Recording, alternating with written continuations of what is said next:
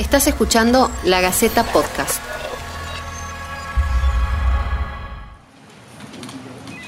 Pese al acuerdo alcanzado por el tema deuda, la cotización del dólar bursátil e informal continúan en alza. ¿Pero producto de qué? ¿De qué nos estamos perdiendo?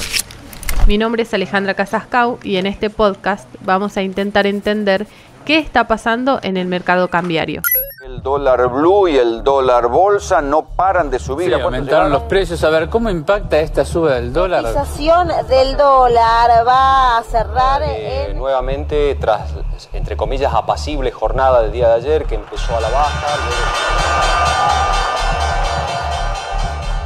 Primero tenemos que entender por qué se habla de tantos dólares diferentes. El dólar oficial es el llamado dólar solidario, debido a que a su cotización hay que sumarle un impuesto que tendría un destino no egoísta para ayudar a los que menos tienen. Dado que hay una gran demanda por dólares, la demanda no satisfecha por el dólar oficial se desvía por otros carriles.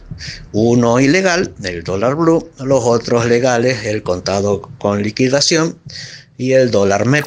Él es Gustavo Valver, economista, y nos cuenta la diferencia entre estos tipos de dólares. Eh, actualmente las dos variantes que hay de mecanismo de carril financiero para conseguir dólares son los llamados contado con liquidación y el dólar MEP o mercado electrónico de pagos.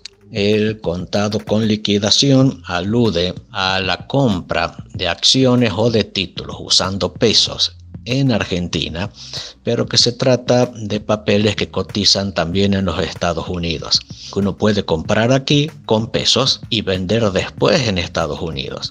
Va a cobrar en dólares, porque en ese caso está operando en Estados Unidos. La otra, el mercado electrónico de pagos, es jugar dentro de Argentina con papeles que puedan ser intercambiables por otros papeles en dólares. De modo que uno usa pesos para comprar un título, canjea ese título en pesos por otro nominado en dólares y a ese nominado en dólares puede tratar de venderlo en dólares o bien de cobrarlo en dólares y así consigue los dólares. Eh, son alternativas legales al llamado dólar solidario, que es ese cupo de 200 dólares mensuales.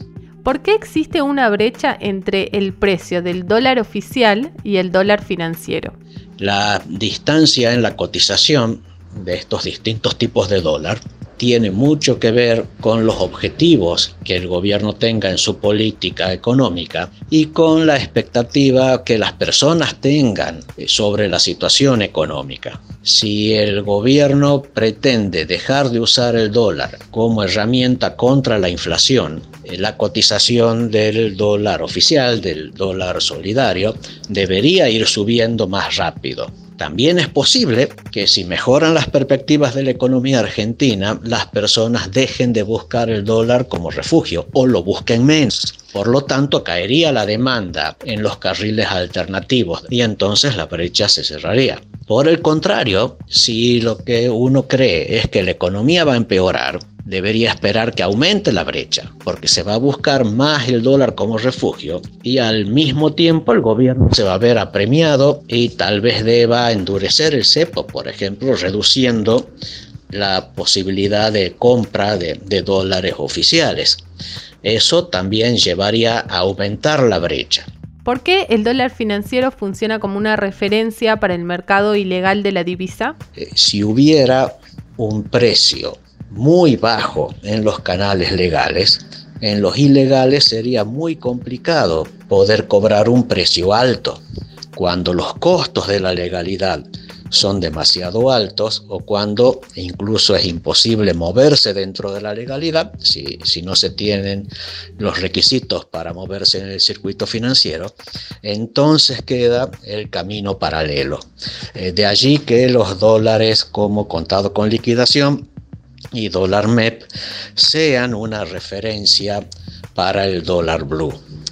De cualquier forma, a veces es un camino de, ida y vuelta. Eh, ¿Qué esté pasando en el mercado blue por su mayor agilidad en la respuesta?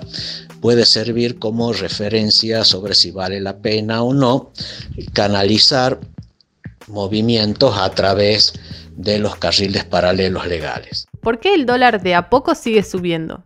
Un precio del dólar relativamente quieto significa que los artículos importados se están haciendo relativamente baratos y que al mismo tiempo para el productor argentino sus costos se están haciendo cada vez más altos, sobre todo para el productor argentino exportador.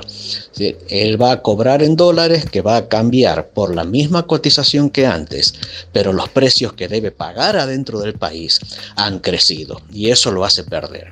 Esa situación es lo que se suele llamar atraso cambiario. Y por lo tanto, la cotización del dólar es la que sigue a la inflación con el objetivo de evitar el atraso cambiario. Cuando eso no ocurre bien, con normalidad, eh, por ejemplo, algo que pasaría con un dólar libre, no existiría problema, empiezan los shocks devaluatorios, mantenerlo muy atrasado al dólar y termina explotando el precio eh, de la divisa. Eh, por eso en general aunque no siempre lo hagan bien, los gobiernos intentan que la cotización oficial siga más o menos la tasa de inflación para evitar el problema del atraso cambiario. De modo que mientras haya inflación en Argentina, uno puede esperar que el dólar oficial siga subiendo de precio.